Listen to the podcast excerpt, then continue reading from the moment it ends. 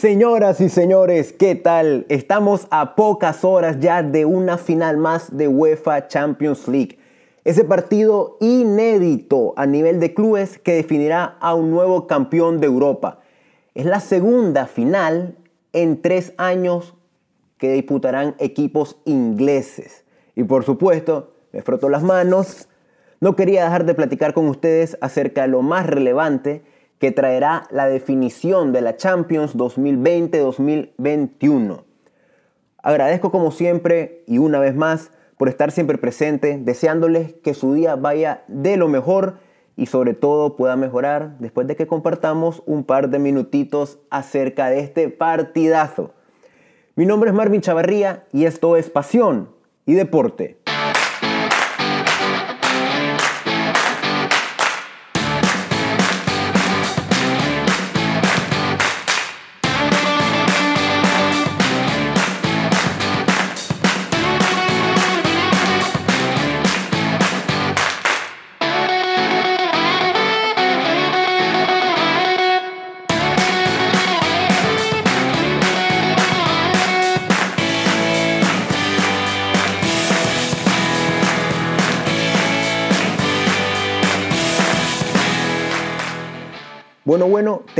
La edición número 66 de la Champions o Copa de Europa. Se define el sábado en el estadio Do Dragado de Oporto, en Portugal, la casa del Porto. Un torneo que comenzó el 8 de agosto del 2020 con sus fases clasificatorias. Incluso, pues quisiera destacar eh, comenzó mientras se terminaba la edición de la Champions 2019-2020 que se estaba jugando en la burbuja de Lisboa. Y que bueno, esta presente edición ya finalizará este próximo sábado 29 de mayo. La Champions League o Copa de Europa, como muchos le llaman, han sido un total de 22 clubes quienes la han ganado y el City, si lograse levantar la orejón este sábado, podría convertirse en el equipo número 23 y entrar a esta prestigiosa lista de campeones. Y por supuesto, la Champions quedará otra vez en Inglaterra, ya que los dos son ingleses, y por eso este país contará con su título número 14 de Champions League, solamente cuatro debajo de España, que es el país cuyos clubes han ganado la mayor cantidad de esta competición, de estos títulos pero solamente entre Real Madrid y Barcelona, quienes suman 13 y 5. En Inglaterra son 5 clubes quienes ya han logrado conquistar Europa. Y el Manchester City este sábado podría convertirse en el sexto, si el Chelsea lo permite, por supuesto. Un Manchester City que llega al estadio Do Dragado a esta final invicto llega invicto. Solamente 10 equipos han ganado esta competición de esta manera, sin perder ningún solo partido. Y el Manchester City, pues obviamente quiere ser el, el onceavo en conseguirlo y el cuarto club inglés en lograr esta hazaña. Cabe destacar, ¿verdad?, que en este nuevo siglo, en este fútbol moderno, como muchos le quieren llamar, solamente son tres clubes quienes han logrado este mérito, este mérito de lograr consagrarse a nivel de clubes en Europa sin perder ni un solo partido. El Barcelona en la temporada 2005-2006, el Manchester United en la 2007-2008 y el Bayern de Múnich en la campaña pasada. Pongo asterisco al Bayern, ¿por qué? Porque el Bayern, recordemos que en la burbuja de Lisboa se jugó una fase de eliminación directa a un solo partido le restó en comparación a los otros dos equipos que mencioné y a los otros clubes que antes del que en el siglo pasado también lo consiguieron, un partido menos en cuartos de final y un partido menos en la semifinal. Esto causado, por supuesto, por la, por la pandemia del COVID-19, que obligó a que la edición anterior se terminara de esta manera. No le resto mérito al Bayern, quiero añadir, ¿verdad? Ahora bueno, ¿Cómo, ¿Cómo llega el Manchester City invicto a esta final? El camino del City para muchos pudo haber sido un poco más cómodo en la fase de grupo.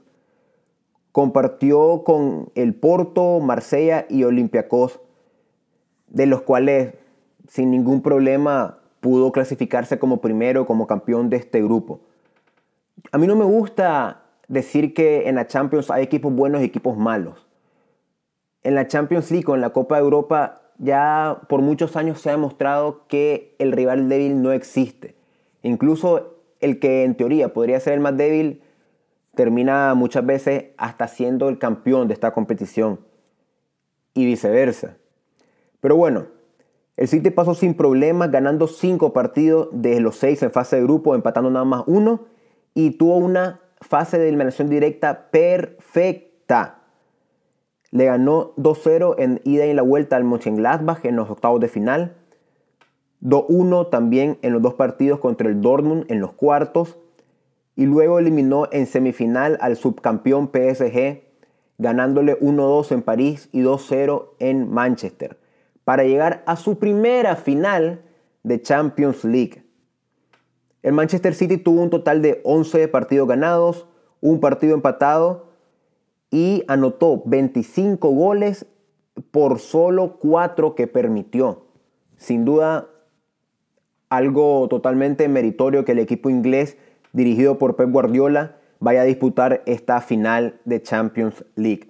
Sus máximos goleadores en el torneo han sido el argelino Ryan Marés y Ferran Torres, español. Ambos tienen cuatro tantos. Por otro lado, el Chelsea se podría decir que tuvo un grupo más complicado, más balanceado, el cual lo compartió con el Sevilla, el Rennes y el Krasnodar.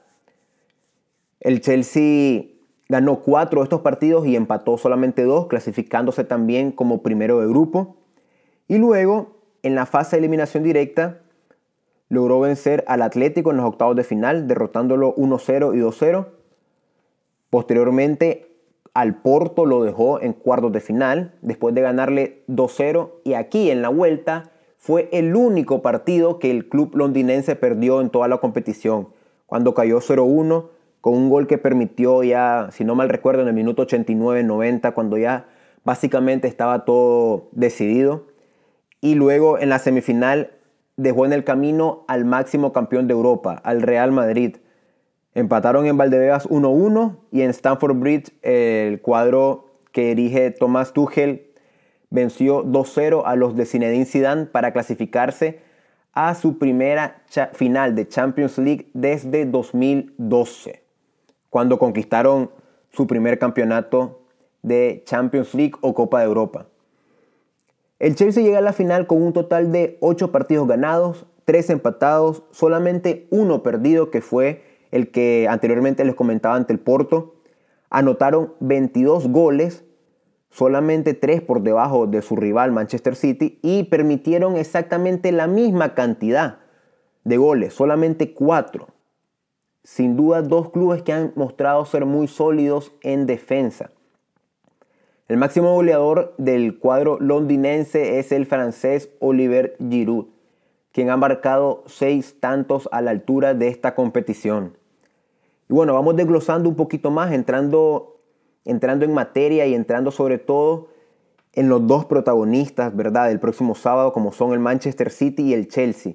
Comenzamos por la cabeza de estos dos equipos, es decir, por sus entrenadores. Y vamos primero con los Citizen, quien está al mando de Pep Guardiola. Pep Guardiola ya conoce lo que es levantar una orejona. El Pep lo hizo como jugador en la temporada 91-92 y luego en dos ocasiones lo realizó como entrenador, en la 2008-2009 y en la 2010-2011. Estas tres han sido con el Barcelona. Pep Guardiola, por otro lado, es el entrenador que más partidos ha ganado en fase de eliminación directa. Hasta el momento suma 35. Sin embargo, con todo y esta marca, ha tenido que esperar 10 años para volver a una final de Champions. Es la primera vez que alcanza la final con un club que no sea el cuadro culé, el Barcelona. De ganarla, Guardiola entraría a ese privilegiado club de entrenadores que han conquistado tres Copas de Europa, donde solo están hasta el momento tres, quienes son Carlo Ancelotti, Bob Paisley y Zinedine Zidane. Sin embargo, solo los últimos dos tienen un 100% de efectividad en las finales que han alcanzado. Algo que también podría, por supuesto, igualar Josep Guardiola. alcanzar tres finales y ganarla las tres. En el otro banquillo estará el alemán Thomas Tuchel, quien llega a su segunda final después de, como muchos recordamos, perder su primera la temporada pasada. Es el único entrenador que alcanza la final en dos temporadas consecutivas con dos clubes diferentes. El PSG el año pasado y ahora el Chelsea. Recordamos, ¿verdad?, que Thomas Tuchel toma las riendas del equipo inglés a mitad de temporada cuando sustituye a Frank Lampard. Y recordamos a su vez, por supuesto, que la primera y única vez que el Chelsea se proclamó campeón de Champions League, también reemplazó a su entrenador con la temporada en curso. En el 2012, 2011-2012, perdón, llega Roberto Di Matteo a tomar el mando del equipo tras la destitución del portugués Andrés Vilas Boas. Más allá de los técnicos, ¿qué es lo que pasa con los que están dentro del rectángulo de juego? Como venimos adelantando, esta final de Champions será algo nuevo, no solo para el Manchester City, sino también para casi todos los jugadores de, ambos, de ambas plantillas. ¿Por qué? Porque solamente tres jugadores conocen lo que es estar en una final de UEFA Champions League. Y aún así, no obstante, solo dos de estos tres han disputado minutos. Por el lado del Manchester City está el alemán Gundogan, quien en la temporada 2002-2013 disputó la final de Champions con el Borussia Dortmund, que incluso marcó el empate a uno de penal. Ya conocemos, ¿verdad?, que al final el Dortmund terminó cayendo ante el Bayern München dos goles por uno. Y por el lado del Chelsea están dos jugadores. Thiago Silva, quien disputó la campaña pasada con el PSG la final, y Mateo Kovacic. Sin embargo, croata no ha disputado minutos. Entró en dos de las tres convocatorias para la final con el Madrid, pero no disputó minuto alguno. Ahora bien, vuelve el público, vuelve otra vez los aficionados a una final de Champions. El Dodragao no contará con el 100% de su aforo, pero lo importante es que a diferencia del año pasado, sí regresa y sí habrá afición en la final de Champions. Esto hará que sea la final con menos aficionados en la grada de la historia, sin jugarse por supuesto a puerta cerrada. Conocemos que el año pasado por supuesto no había afición, pero porque se jugaba a puerta cerrada. Esto ya sabemos ha sido una medida tomada por la pandemia. Misma, de hecho, estas mismas medidas fueron las que llevaron a cabo el cambio de sede, ya que el Dodragao no era la sede desde el inicio de la competición, sino que era la final se iba a jugar en Estambul, pero por el mismo repunte de la pandemia en Turquía, UEFA tomó la decisión de cambiar al Dodragado. ¿Por qué? Puesto que en Turquía había un aumento de casos por COVID-19, el gobierno británico recomendaba a, los, a sus ciudadanos no viajar al país turco. Y debido a que ya UEFA había había dicho que la final se iba a permitir eh, la entrada de aficionados, entonces los 6.000 aficionados por cada equipo, en este caso 12.000 ingleses, no iban a poder formar parte de este evento, de esta fiesta, al ser en Turquía.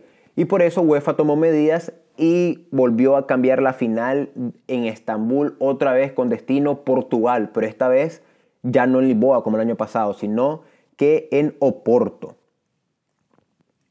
En el Dodragado habrán, como decía, 6.000 aficionados del City, 6.000 del Chelsea, más un número que aún no ha sido confirmado que será de aficionados neutrales quienes llegarán aquí tras la venta de tickets por parte de la UEFA. Ahora bien, por otro lado está el equipo arbitral, algo que siempre gusta a las personas y siempre da de qué hablar. Para esta final, el Comité de Árbitros de UEFA anunció a Mateo Laoz como el encargado de pitar la definición de esta temporada en Europa. El español de 44 años, quien también es árbitro internacional de 2011, también estará en Eurocopa el próximo mes, va a dirigir su primera final de Champions League. Anteriormente ya ha participado como cuarto árbitro, de hecho en otra final inglesa hace dos años en Madrid, entre, Chelsea, entre, perdón, entre Liverpool y Tottenham. Sus asistentes serán Pau Cebrián y Roberto Díaz. Y el cuarto árbitro, la función del cuarto árbitro será ejecutada por Carlos del Cerro Grande. Cuarteto español para la segunda final inglesa en los últimos tres años. Ahora bien, en el querido VAR. ¿Qué pasa en el VAR? El árbitro asistente de video será también otro español, ya muy conocido en los últimos meses Alejandro Hernández Hernández, quien en la Liga Española ha causado muchas polémicas por las decisiones que toma en el videoarbitraje. Acompañándole estarán también sus compatriotas Martínez Munuera e Íñigo Prieto, además del polaco Paul Gil, quien será el único de los ocho árbitros en total que no será español. Tendremos sobre el terreno de juego cuarteto español y en el bar tres españoles y un polaco. ¿Qué puede pasar en los 90 minutos o más eh, de juego? Sobre el terreno, creo que todos coincidimos en el que el City va a saltar como favorito. No solamente por ser campeón de la Premier League, sino que también ha sido el equipo más regular en todas las competiciones durante la temporada completa. A su poderosa ofensiva, que creo que nadie duda del poderío que tiene adelante los Citizen, por fin se le sumó a esta campaña una solidez defensiva, la cual le había pesado los años anteriores y había generado que el City no llegase a estas instancias de Champions League. Terminó solamente con un gol encajado en la fase de grupo. Esto fue producto, algo muy importante, de la llegada de Rubén Díaz. El central portugués acompaña a un revitalizado describámoslo así, John Stones, y han sido totalmente claves en el centro de la saga defensiva del conjunto que dirige Pep Guardiola. Han sido vitales, por así decirlo. Hasta acá, hasta la final de Champions, no solamente lo llevó la solidez defensiva. Guardiola, hay que darle mérito también, se ha mantenido con un sistema de falso 9 que le ha generado grandísimos resultados, no solamente en Champions, sino también en Inglaterra. Ha variado con Mares, con Foden, Bernardo Silva, De Bruyne, entre otros jugadores, como este falso jugador en ataque. Y a esto le ha sumado la constante presión para recuperar el balón lo más rápido posible. Lo más seguro es que el sábado Guardiola repita este esquema. Y cito lo que él mismo dijo hace un par de días. Estábamos acostumbrados a jugar de una manera determinada no podemos hacerlo de otra. Lo cual casi nos dejó pintado que va a jugar igual este próximo sábado. Sin embargo, restará por saber quién será el jugador que ocupará esta posición de falso 9, ya que como, como bien conocemos, Guardiola no tiene un 11 de gala ni siquiera para los partidos más importantes. Por más valioso que sea, tiende siempre a rotar. Lo que sí es seguro, aparte del esquema, es que el balón y el juego del Manchester City pasará por los botines de Kevin De Bruyne. Es un jugador clave. Es el cerebro de este equipo, ya sabemos. Y bueno, eso lo ha llevado a estar en la mira para un posible balón de oro a final de, este año. Y más si obtuviera un resultado positivo en la final del sábado. El centrocampista belga estará a cargo una vez más de repartir los balones a sus compañeros y tratar de encontrar esos muy pocos espacios que el Chelsea ya demostró contra el Real Madrid puede dejar atrás al momento de defenderse con o sin balón. Por otro lado, en el equipo londinense, su mayor fortaleza, diría yo, está en que desde que Tuchel tomó las riendas y el mando del equipo, Solo han perdido en cinco ocasiones en todas las competiciones. Se puede esperar, claro, que el Chelsea una vez más afronte la final de este sábado, como lo han ido haciendo con el técnico alemán en todos los partidos, es decir, partiendo desde atrás. Su defensa como lo más importante. Esta saga defensiva del Chelsea se ha mostrado muy sólida e incluso muy difícil de superar. Y mientras cuidan atrás, esperan alguna ocasión en ataque. Como dije anteriormente, que el City partirá como favorito en este partido. Pero Tuchel y los Blues ya le ganaron dos veces en, estos últimos, en este último tiempo, en estas últimas incluso semanas. Le ganaron en la semifinal de la FA Cup y más reciente en el duelo correspondiente de Premier League. Si es verdad que el Manchester City probablemente en la liga inglesa ya para este partido no se jugaba mucho porque ya estaba cerca de consagrarse campeón matemáticamente, pero el Chelsea logró vencerlo. Tampoco hay que quitarle mérito ni a uno ni a otro.